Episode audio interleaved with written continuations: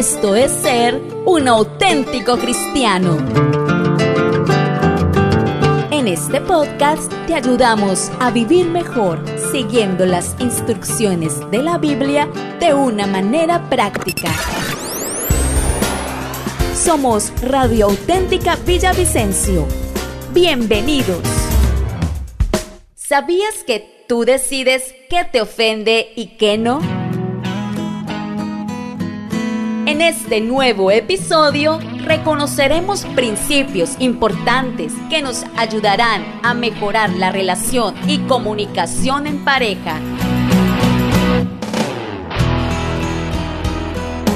Entendamos principios como estos en la compañía del pastor, teólogo y consejero familiar Héctor Fabio Cortés, bajo la dirección de Héctor Andrés Cortés. Dice la palabra del Señor en el Evangelio según San Mateo, capítulo 19, versículo 5. Por esto el hombre dejará a padre y madre y se unirá a su mujer, y los dos serán una sola carne. Así que no son ya más dos, sino una sola carne. Por tanto, lo que Dios juntó, no lo separe el hombre.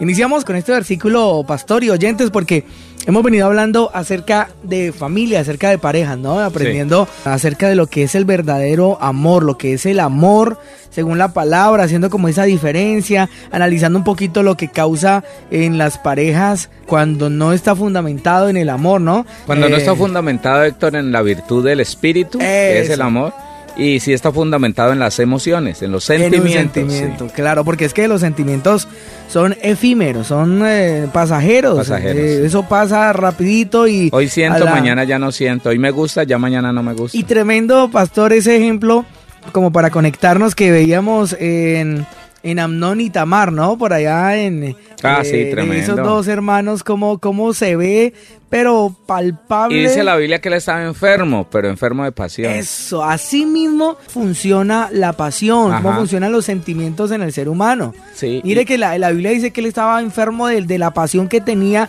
que era, según él, estaba enamorado, ¿no? Pero más adelante eh, concluye, cuando él logra lo que quería hacer. Él se llega a ella, inmediatamente la aborrece. Terrible. Otra pasión. Eh, o sea, eh, la pasión pasa de un sentimiento a otro.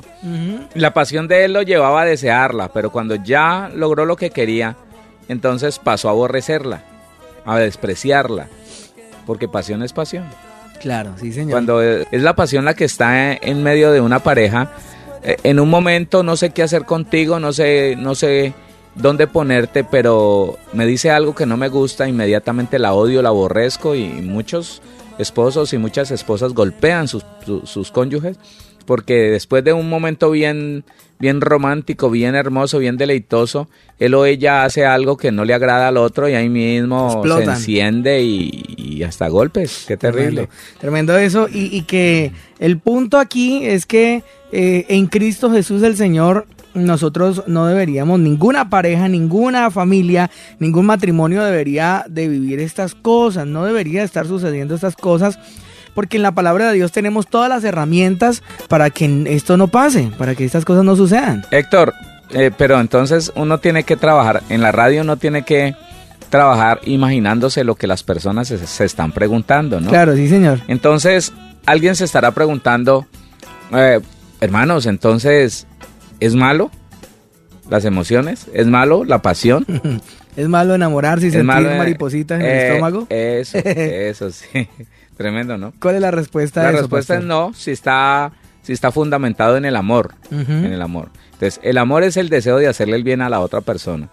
Y si en ese fundamento del amor, la determinación de hacerle bien a otra persona, si dentro de ese marco del querer hacerle el bien a la otra persona, eh, hay atracción, que bueno, esa atracción no le va a hacer daño, porque está dentro del marco del amor.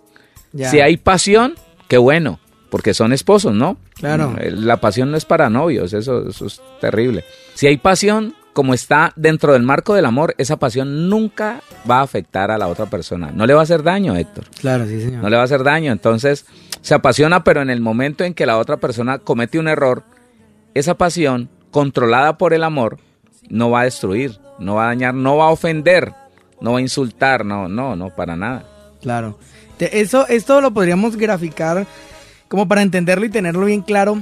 ¿Cómo sería una persona enamorada, mm, pero fundamentada también en el amor? Entonces, por ejemplo, pienso yo, pastor, y usted me corrige si no, si no es así. Yo me imagino y me grafico, por ejemplo, hablemos de, de cristianos que están en esa preparación para el matrimonio.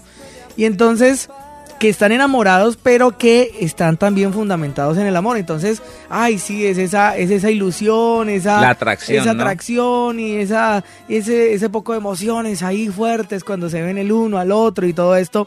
Pero entonces, ¿cómo sé yo que estoy fundamentado en el amor? Porque cuando él o ella cometen un error, entonces yo no me voy al otro extremo, sino que pum, hizo algo que me desagradó, entonces listo, las maripositas se fueron, pero yo no estoy lleno de ira, ni, ni lleno de... No, sino que puedo con calma reconocer el error que él o ella cometió, reconocerlo y decir, ah, este, este muchacho, esta muchacha tiene problemas con esto, con lo otro, bueno, voy a pedirle al Señor que empiece a tratarle con eso, ¿no? Pero igual no exploto, ni, ni me voy para el otro extremo, lo mismo ya casado, ¿no? No, no hay una explosión de, de, ira, ni del otro extremo de emociones, no. Porque están controladas. Eso, por ahí llega ese el amor a orar. Porque están controladas por el deseo firme de hacerle el bien. Ajá, ese es el punto. Entonces, no lo tomo como personal ni, ni me lleno no me ofendo, de eso, no. sino que simplemente me detengo, reconozco que me molestó, pero también reconozco el, el defecto y el error que cometió la otra persona y digo, bueno, vamos Y como quiero el bien, entonces no lo voy a atacar, sino que voy a mirar cómo le ayudo. Tengo la capacidad, por estar lleno de amor, tengo la capacidad de ponerme en, los zapatos de la otra persona, como se dice, y entenderlo o entenderle y decir, bueno, debe ser que, debe ser que tuvo mucho trabajo esta mañana, debe ser que eh, algo le pasó y está un poquito estresada o estresado, entonces, eh, no, voy a tenerle paciencia, voy a ir y le abrazo, lo abrazo y más bien le ayudo, ¿sí? Eso. Esos son los resultados del amor, porque es que cuando está la pasión es lo que hemos descrito hasta ahora. Viene una explosión. Explosiones de una cosa y de otra. Y que lo tremendo, pastor, es, es combinar ese fundamento de emociones de una relación con un alma no sana. Ah, no, hermano, no, eso sí es terrible, herida. claro, un alma ofendida. Un alma herida, un alma llena de vacíos. Héctor, yo sé qué es eso, yo conozco qué es eso, yo lo viví. Mm, Entonces, ¿sabe qué? Mi esposa hacía cosas tan normales y tan naturales como una mujer lo puede hacer. Y se le olvidaban cosas como a cualquiera se le pueden olvidar. Pero ¿sabe cómo lo recibía yo? Como el deseo de ella de hacerme daño. es que no, es que, es que eh, lo que pasa es que ella quiere, lo que pasa es que ella me desprecia, lo que pasa es que ella no me ama. Hermano, como una cosa personal y me la, me la llevaba al alma, me la llevaba a lo profundo del alma y empezaba a buscar pretextos, Héctor, a buscar motivos para enojarme más. Yo no eh, sé si alguno como de los... a darse pedal, ¿no? Como, decimos hoy en día. Yo, yo no sé si alguno de los oyentes pueda identificar esto, pero empezar a pensar para que me dé más rabia. Empezar a decir, sí, claro, sí, debe ser por esto, debe ser por aquello, debe ser por lo otro, debe ser que ya miró a otra persona, debe ser que, ah, claro, es que vino de visita a fulano y entonces debe ser que le gustó, entonces ya me quiere hacer sentir mal a mí, tal vez alguien le dijo algo, tal vez alguien le, le, le echó un bochinche de mí, un chisme, y era un pedaleo tan horrible que terminaba yo yéndome a dormir a otra parte. Tremendo, terrible. Herido, dañado. Y es que eh, eh, eso es lo que yo he identificado también, pastor, que cuando mi alma no está sana, cuando yo no estoy, yo no soy libre yo de, no puedo amar. de las heridas, eso. Y sobre todo, las ofensas, yo no soy capaz de, de, de asumirlas y de afrontarlas como lo que son. Un error que otro cometió como ser humano que es, no sino que ella que ella o él que lo tengo que se tienen ahí tan cerquita, entonces se toma como una ofensa directa, como que fue algo a propósito, porque ella me quiere me quiere molestar, me quiere sí, ella me quiere hacer daño, es ella. Me quiere hacer sentir mal. Eso, y ahí es donde empieza a crecer ese ese sentimiento de venganza, ¿no? Claro. Porque de ahí, de ahí el, simplemente el, hombre, la mujer, la otra persona empieza a pensar cómo me desquito. ¿Cómo me desquito? ¿Cómo me este vengo? Este cae, este cae. Terrible. Héctor, y a veces ni siquiera son errores de la otra persona. A veces solamente son formas diferentes de hacer las cosas que tenemos. Mm, claro, bien diferentes, bien, con una cultura bien diferente, Héctor. E, ella del valle, él de, de la costa o, o viceversa el boyacense y, ella de acá del llano, no, imagínese. Entonces, Ese encuentro de culturas sí, ahí, ¿no? claro. Entonces muchas personas hacen cosas como las aprendieron y el tipo se- o, o él o ella se ofende, se ofende. ¿Usted por qué hace eso? No, así me ense- No, que va. Usted es por hacerme sentir mal. Vea que, que, que- Uy, Dios mío, eso es tan difícil.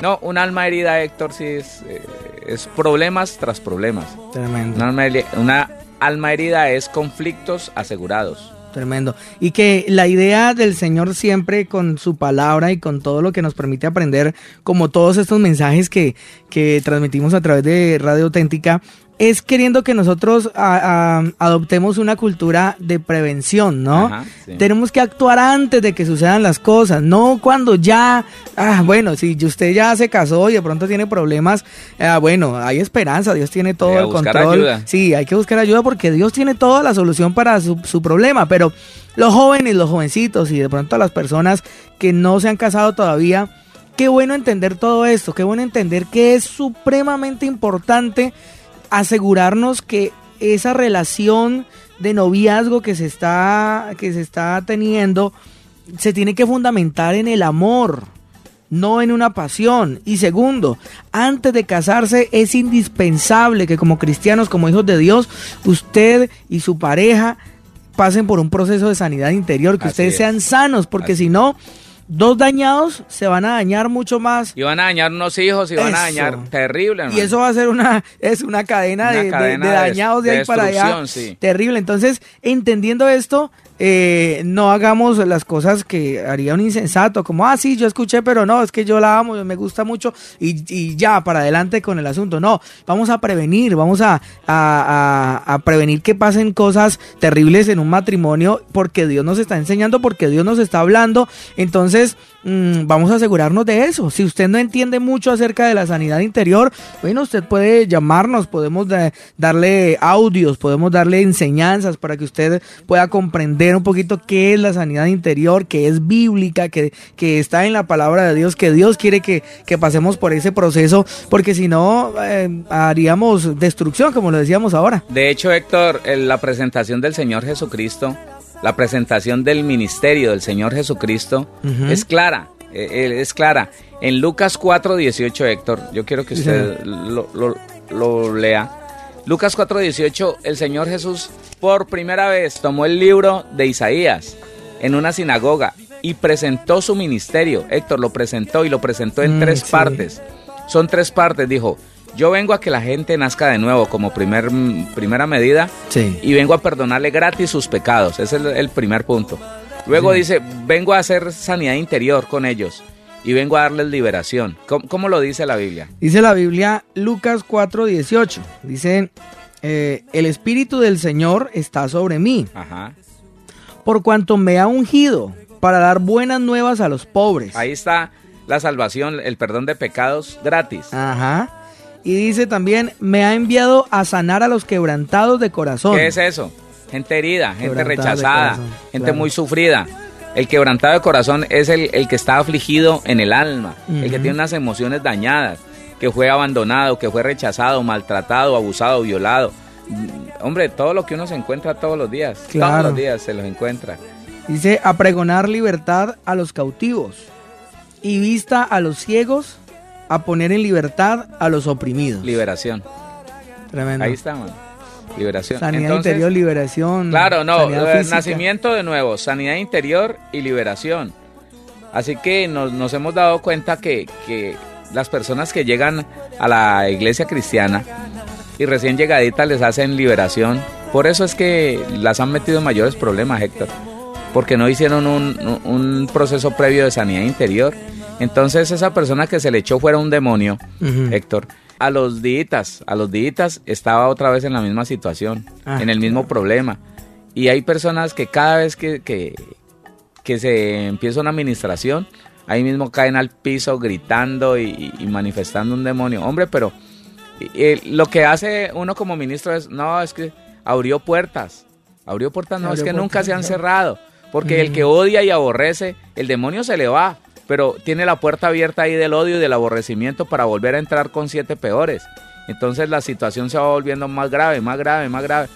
Entonces se necesita previo a una antes de una liberación se necesita una sanidad, un proceso de sanidad interior. Tremendo. Y eso, eso pastor, está fundamentado pues en muchos versículos, pero mm, mencionó Mateo 18, 33 en adelante, donde dice el Señor, hablando de la parábola de los dos deudores, dice el, eh, el, Señor llamó a su, a su siervo y le dijo, ¿no debías tú también tener misericordia de tu consiervo, como yo tuve misericordia de ti? Entonces su señor, por no haber perdonado a su consiervo, entonces su señor enojado le entregó a los verdugos ah, hasta que pagase todo lo que le debía. Tremendo eso, Héctor, que el cristiano pueda entender eso. El que no ha perdonado, Dios mismo comisiona un demonio que lo aflija hasta que decida perdonar. Pero tremendo, es que si no lo dijera la Biblia, pastor, eso sonaría despiadado de, parte de Dios, ¿no? Pero es que lo afirma el Señor. Ve, pero es que hay algo muy poderoso de parte de Dios. Dios no es injusto ni mucho menos. Él dice, si ya te perdoné a ti, yo estoy, yo, yo estoy garantizando que al que te, al momento de perdonarte te di la capacidad de perdonar a los demás. Y si no los, si no lo has perdonado, listo, aquí te voy a convencer de que perdones. Tremendo. Y en el 35 remata el Señor diciendo, así también mi Padre, como si no había, como si no había quedado claro. Eso, como para que no quede duda. Eso, así también mi Padre Celestial hará con vosotros, si no perdonáis de todo corazón cada uno a su hermano sus ofensas. Ahí está. Clarísimo. Entonces, tremendo entender eso, pastor, que es que no habíamos comprendido esta parte donde el Señor nos dice y nos habla que la amargura y la falta de perdón es una puerta abierta a los demonios. Pero tremenda, un portón, Héctor. Claro, porque es que si el Señor, si el Señor nos quita su perdón, porque es lo que nos dice aquí la Biblia. Si usted no perdona, yo no lo perdono, dice el Señor. Eso lo dice en Mateo 6, 14. Eso, entonces. Más si no perdonáis a los hombres sus ofensas, tampoco, mi, padre te perdonará tus ofensas. Y, y, aquí, pues, terrible, porque el Señor dice: si ustedes no perdonan. Ve, sería estar con el pecado ahí, ahí. Como que no tuviéramos a Cristo, como que fuéramos unos mundanos, sin, sin Cristo y sin salvación. Así mismo, entonces imagínese tremendo eh, poder comprender eso. Entonces, eh, eh, no, no haríamos liberaciones, como usted lo, decía, pastor, sin antes haber guiado a esa persona. Un proceso de. Eso, haber guiado a esa persona a reconocer cosas que tiene en su corazón. Si odia a su padre, a su madre, pues porque sí, porque, porque cometieron muchos errores con él, con ella. Si odia a alguien, si tiene una amargura, un resentimiento con alguna persona que le hizo daño. Todas esas puertas hay que cerrarlas con el perdón, con el proceso de sanidad interior, con el confesar los pecados, para que ese corazón sea sano, hasta asegurarnos que de verdad ya no hay reclamos, ya no hay odio, ya no hay resentimientos, entonces listo. Cerramos todas las puertas, ahora sí va para afuera espíritu inmundo y no vuelve. Eh, ahí es lo, efectivo, ¿no? De, de, la, de la liberación. Claro, la liberación va a estar firme en la medida que esté firme una sanidad interior. Si no, no, Héctor. claro, sí, señor. Si no, no. Porque es que la Biblia lo está diciendo claramente. Mire, eh, mientras que haya una puerta abierta como el odio, el aborrecimiento, el reclamo, el, deseo de venganza, nunca habrá una liberación total, jamás. Claro. Siempre los demonios van a darse una vueltica y Mateo es excelente en eso, ¿no? Ah, tremendo, sí. Eh, eh, los demonios se van a dar una vueltica y al ver que no tienen reposo, dicen volveré a mi casa. Y, cuando la, llegan, la hallan, oiga, limpia, desocupada del Espíritu Santo y adornada con odio, con reclamos, con resentimiento. Dice, listo, aquí está, esta es mi casa. Va y toma siete demonios peores con él y viene y, moran en esa persona y llega a ser peor el estado. Tremendo. Y, es el punto, pastor, de, de no solamente, eh, como por ejemplo decirlo así, no solamente dejar de hacer lo malo, sino aprender, a hacer lo bueno. Porque es que ah, eh, ese, ese, esa palabra de, de, Mateo de los, de los del espíritu inmundo que vuelve, mm, como que grafica eso, ¿no? Sí. se sacó cosas malas del corazón pero no se, aprendió a hacer lo bueno. pero no se aprendió a hacer lo bueno y no se llenó de Dios. No se llenó sino que estaba eso vacío, estaba eso vacío y entonces por ahí todavía habían cositas que le daban lugar a, los espíritus inmundos y por eso tuvo lugar para volver. Héctor, eh, qué importante en este punto, Héctor, eh, poderle decir a los oyentes, no es suficiente con que usted haya perdonado y que ahora tenga de lejitos a aquella persona mm, que, perdonó. Porque es que esa es la cosa y el engaño de muchos cristianos. Yo ya lo perdoné. Eso, yo ya, yo no siento nada por él. Yo no lo odio, yo ya lo perdoné. Ya, ya no hay nada en mi corazón. Ah, bueno, va, abrácelo. No, no, tampoco. Tampoco, me pero- nace. no me nace, pero, pero, pero, ¿qué le digo? No, vaya, vaya, salúdelo. No, no, es que no, no siento como ir a hacerlo. Pues, mijito, la Biblia es, la Biblia es clara cuando dice, deje de hacer lo malo, pero aprenda a hacer lo bueno. Porque cuando usted se queda vacío de lo bueno, en cualquier momento vuelve a odiar. En cualquier momento vuelve el dolor. En cualquier momento, mire, esa persona a la que usted tiene de lejitos, que dice que ya ha perdonado, le hace una ofensa, le hace un agravio, le dice una mala palabra y es tan, es tan sencillo y tan claro, tan fácil que otra vez vuelva a sentir ese reclamo, ese uy. Sí, señor. ¿Por qué? Porque es que está, está vacío de lo bueno. No sé- no ¿Qué es lo único que contrarresta el mal, Héctor? El bien. El bien.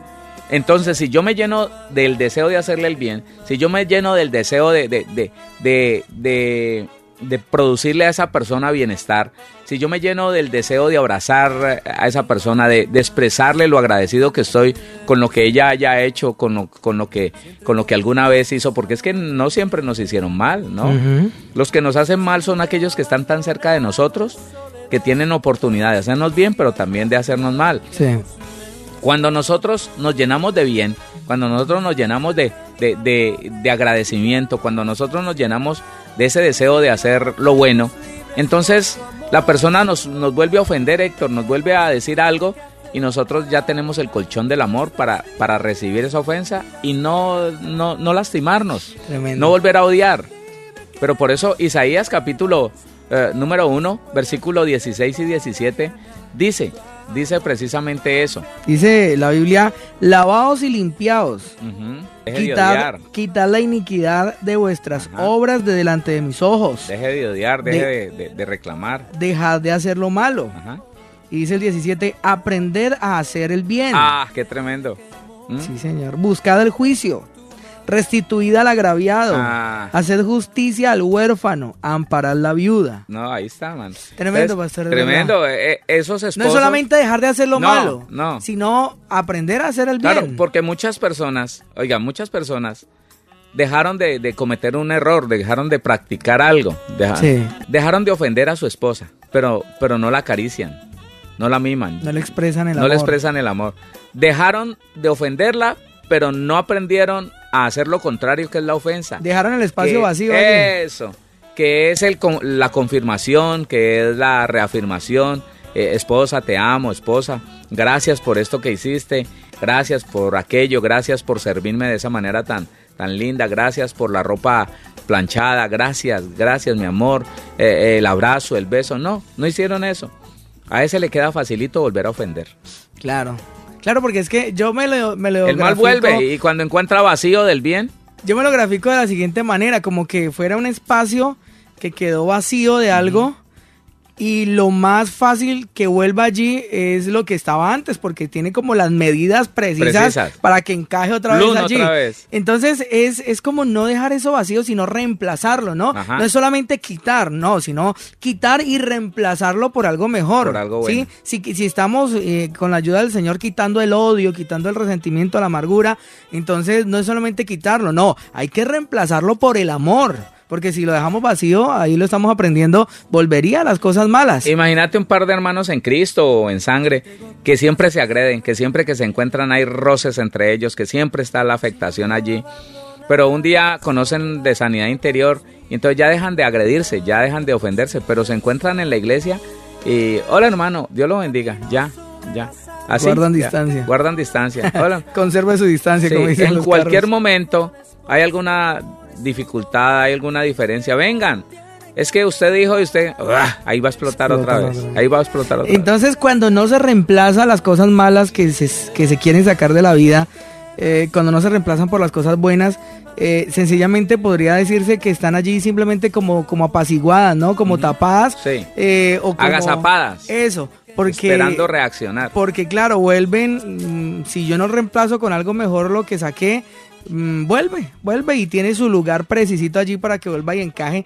Mire, pastor, que mm, lo que usted dice cuando, cuando dijo ahorita del colchón del amor, y me conecté y me identifiqué mucho porque es que yo viví los dos extremos, yo viví las dos cosas con, con mi esposa, que nosotros nunca hemos dudado que nos amamos, siempre Ajá. nuestra, nuestra relación y nuestra historia ha sido como de un cuento de hadas.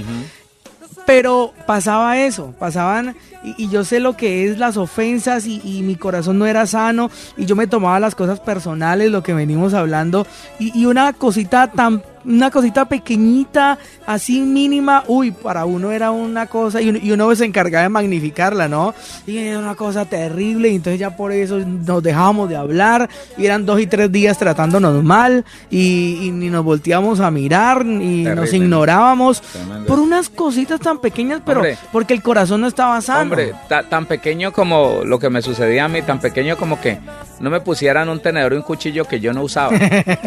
así, así, así. Se, se los ponían y ahí se quedaban limpios. pero si no me los ponían, entonces me enojaba. Tremendo, tremendo. Y, y ahora, pastor, eh, también sé y puedo experimentar que cuando se cometen errores y cuando hay cosas eh, de consideración, eh, que de pronto dije algo, dije algo claro y no se hizo, sencillamente no se hizo, ah, se me olvidó. Eso. Entonces, yo antes... Que no es raro en las espositas Sí, sí, claro, pues tantas cosas que tienen que hacer.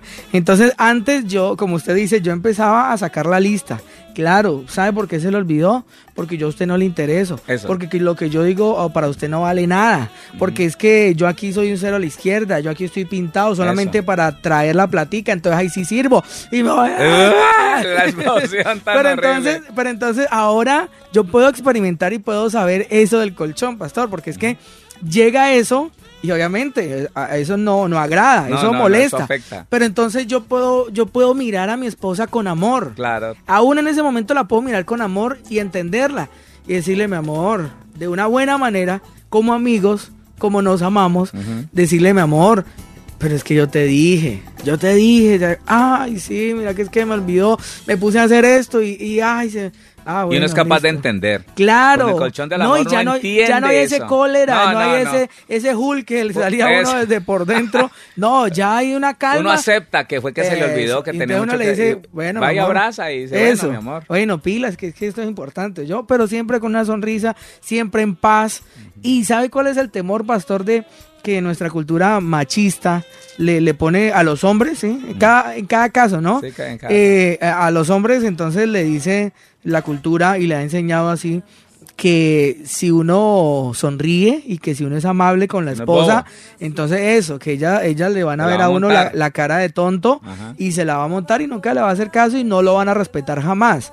Y es mentira, es mentira porque con la paz de Dios y con el amor de Dios, en la casa no hay necesidad de gritar, no hay necesidad de ofender, de hablar mal, feo, mirar, mirar mal ni a los hijos ni a, nadie para poder que entiendan. No, mire, nos amamos, estamos llenos del amor de Dios y cada uno quiere el bien para el otro. Entonces cuando hay un error, uno sabe, uno ya no duda, pastor, es que yo pienso que es eso. Yo ya no dudo que ella me ama. Claro. Yo ya no, yo en ningún momento dudo que ella me ama, por lo tanto, el error que ella comete yo lo asumo como error. Ah, hay un principio muy poderoso que, que debe funcionar en las parejas, Héctor, y es que yo nunca voy a pensar que mi esposa hizo algo malo porque me odia o porque tiene mala intención conmigo. Nunca.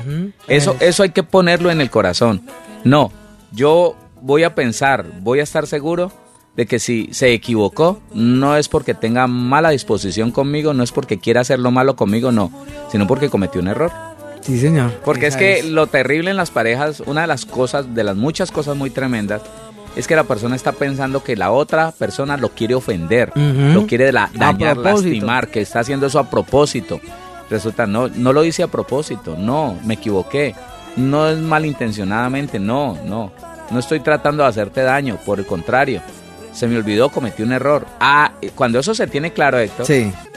es diferente. Mire, y pastor, y es que solo con un corazón sano uno puede tener esa capacidad. Claro, Con un corazón sano y con el Espíritu Santo de Dios en nosotros.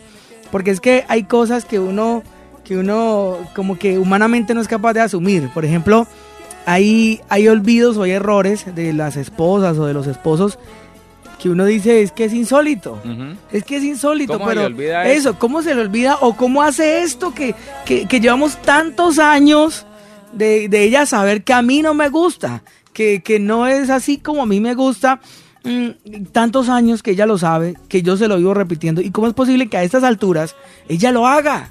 Y entonces ahí es donde el alma se agarra para armar su show y, y, a ofenderse y, alegar y enojarse. Un alma dañada explota. Eso. No es capaz de controlarse. No es capaz de controlarse. Pero si, si yo tengo mi alma sana con la ayuda del Espíritu Santo, por más obvio que sea la ofensa y, que el alma diga es que es obvio que lo hizo a propósito, uno, uno lo asume y uno dice, no. Y de verdad no es que lo haya hecho a propósito, sino que es que a veces las mujeres o, o los varones con tantas cosas en la cabeza hacen algo así y luego es que caen en cuenta y dicen, ay, yo por qué lo hice, ¿verdad? Que es que a ti no te gusta y, y, se avergüenzan. Pero, pero si uno no tiene un alma sana, no, no es capaz de comprenderlo. Otra cosa del alma sana, Héctor, es que otra ventaja del alma sana es que cuando yo tengo el alma sana, yo decido no dejarme ofender por nada.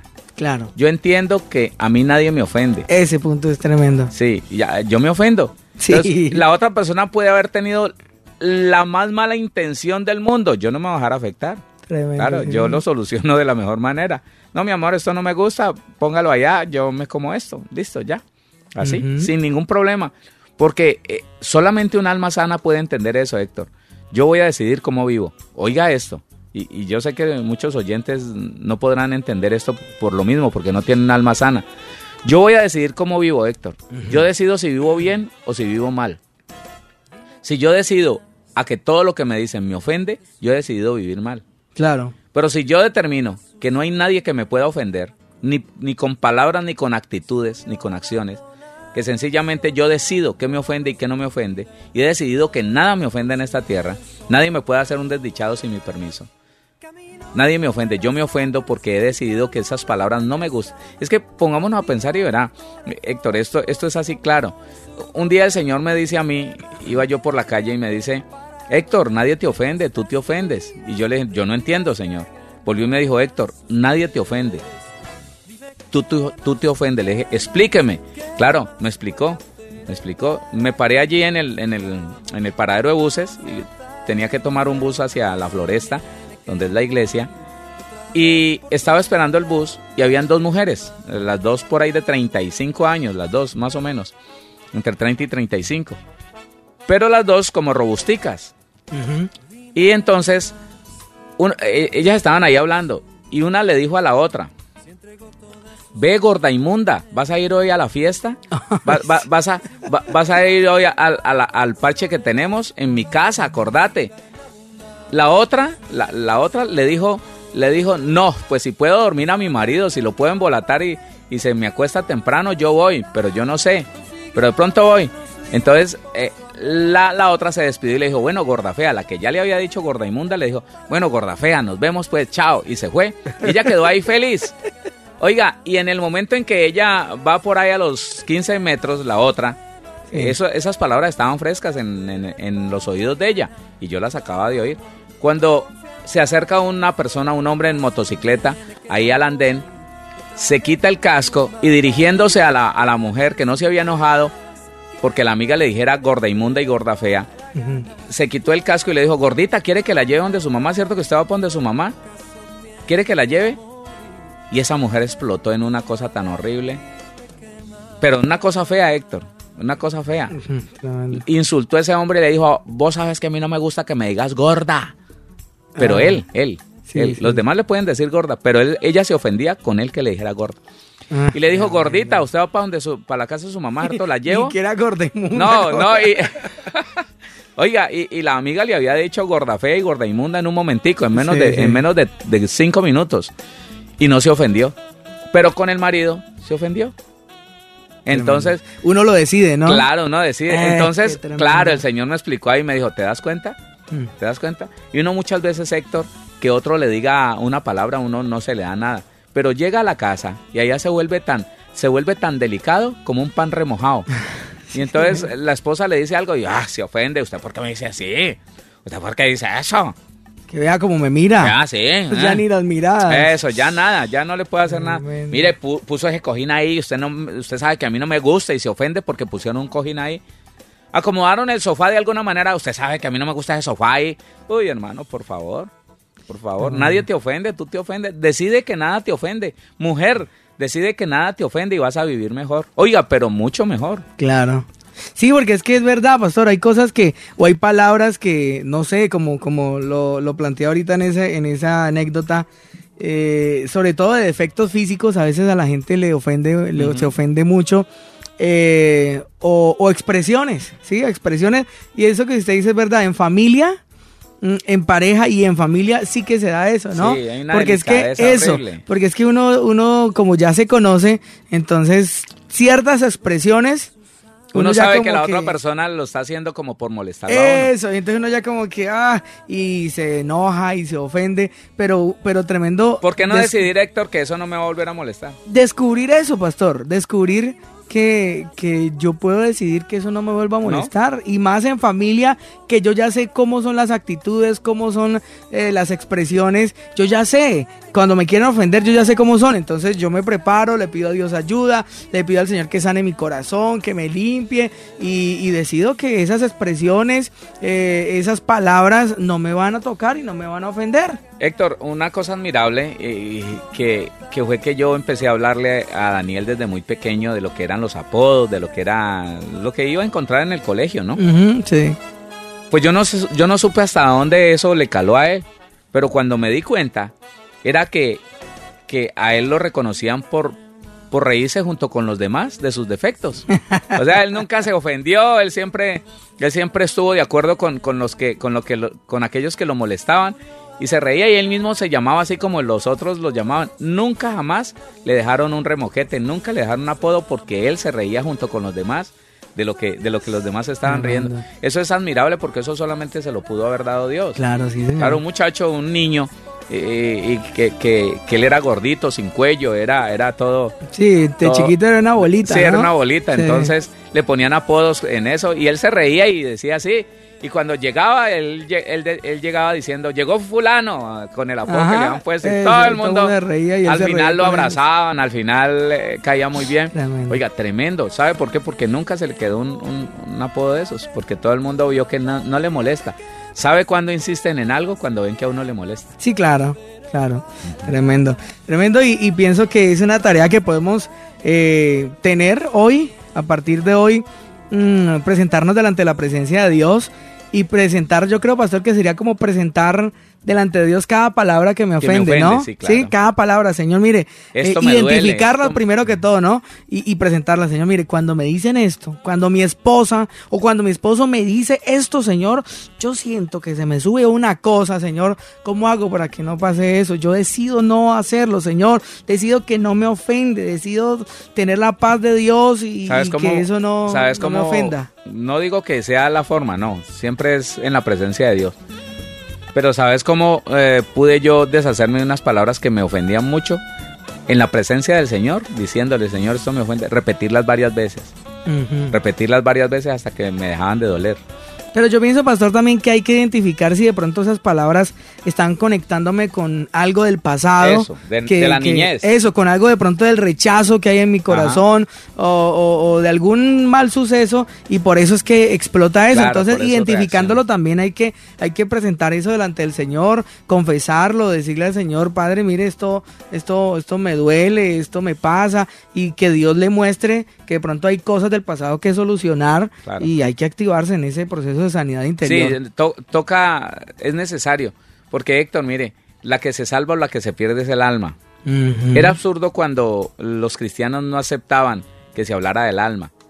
Era absurdo cuando se relacionaba con la psicología el hecho de hablar del alma. Hombre, el Señor Jesús, escúchenlo todos, amados oyentes, el Señor Jesucristo vino fue a tratar con el alma, el espíritu de una vez viene encajado, el espíritu viene para gobernar, el espíritu viene para dirigir hacia Dios. Sí. Pero el problema está en el alma. El problema del alma está en esto. Un buen, un cristiano es bueno o malo de acuerdo a la situación y al estado del alma. Así de sencillo. Tremendo. Así de sencillo. Entonces, ¿por qué- ¿cómo no vamos a tratar con el alma si el Señor vino a tratar con el alma? ¿Sabe qué? Mateo 5, 6 y 7 es un tratado de sanidad interior impresionante. Impresionante. Le vine a decir al alma cómo debe de ser, cómo se debe comportar. Es que, es que es verdad, pastor, que, que la palabra le diga a uno. Eh, eh, Al que te hiere en la mejilla derecha, preséntale la otra. Oiga, eso no, qué eso cosa no es tan posible horrible. si yo tengo mi corazón herido y, y amargado. No, eso no es posible. es es, que es imposible que le diga la palabra de Dios a uno: si tu enemigo tuviera hambre, dale de comer. Si tu enemigo tuviera sed, dale de beber. No maldiga al que lo maldice, bendiga al que lo, al, que lo maldice. Uy, eso es. Eso es imposible, eso es imposible sin, sin, sin que le hayamos permitido al Señor sanar nuestra alma. Eso lo confronta a uno en que no, yo a mí me pasa algo porque yo no soy capaz. Tremendo. Algo me pasa a mí. El Señor me manda, pero yo no, yo no soy capaz. Tremendo eso. Señor, yo creo que, yo creo, pastor, que para reflexionar y para mirar. Y es que llegamos a este tema porque estamos hablando de las parejas y estamos hablando de los matrimonios y estamos hablando de, de cómo cómo forjar un buen camino hacia el matrimonio o cómo eh, asegurarnos de que ese matrimonio que pronto ya está, eh, pues tenga un mejor, un mejor rumbo. Y es asegurarnos de que, de que nuestro corazón y nuestro pasado esté sano, esté nuestra alma libre y limpia para poder relacionarnos correctamente con la pareja. ¿Sabe dónde existen los peores resentimientos, odios y amargura? ¿Sabe dónde están los mayores enemigos? En las familias, Héctor. Terrible. Pastor, pues escuchamos noticias de hijas que matan a sus padres, a su, a su madre. Padres que matan a sus hijos. Ajá, por resentimientos, por lo que sea. Entre hermanos, entre hermanos se matan por quedarse con una herencia o porque me ofendió. O porque me ofendió. O porque me dijo no sé qué y no me gustó, entonces van y sacan machetes. Terrible. Terrible. Y, y, son hermanos, pero es verdad, Pastor, miren lo, lo terrible que que, lo que el los, ha hecho, Héctor. Los odios más grandes que se, que se puedan ver manifestados entre la sociedad. más grandes están ahí. Entre familia. Allí están. Uy, Dios nos ayude porque eh, eso de afuera y que Dios nos ayude a predicar y a, enseñarle a la gente que Cristo es la solución.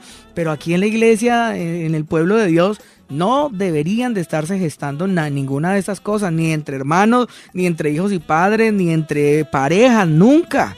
Nunca, jamás. También parejas que, mandan a matar su, su esposo o su esposa en el mundo, ¿no? Cosas horribles.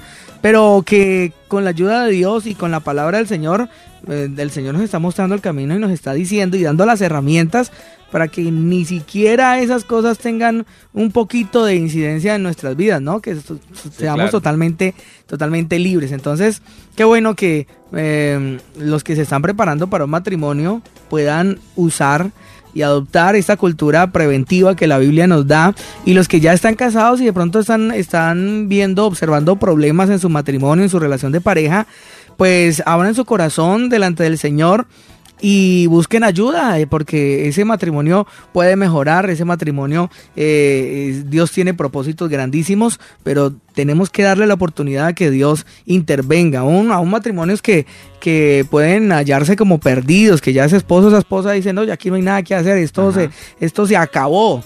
Eh, aún allí, tengo amor, el amor no se acaba. Aún allí, allí es donde tienen que darle la oportunidad a Dios, Señor, ayúdanos, ayúdanos porque eh, estoy hablando con hijos de Dios, no con cristianos. Señor, ayúdanos, vamos a buscar ayuda porque ya me siento perdido, pero sé que no es tu voluntad, entonces vamos a ver qué hacemos y buscamos ayuda porque el propósito de Dios es bendecirnos. Síguenos, síguenos en Facebook como Radio Auténtica Villavicencio, en Instagram como auténtica-villavicencio, en Twitter como arroba auténtica 1080 AM, en TuneIn Radio como Radio Auténtica Villavicencio. Visita nuestra página web y escúchanos en audio real auténtica 1080am.com. Radio Auténtica Villavicencio. Voz e imagen de la verdad.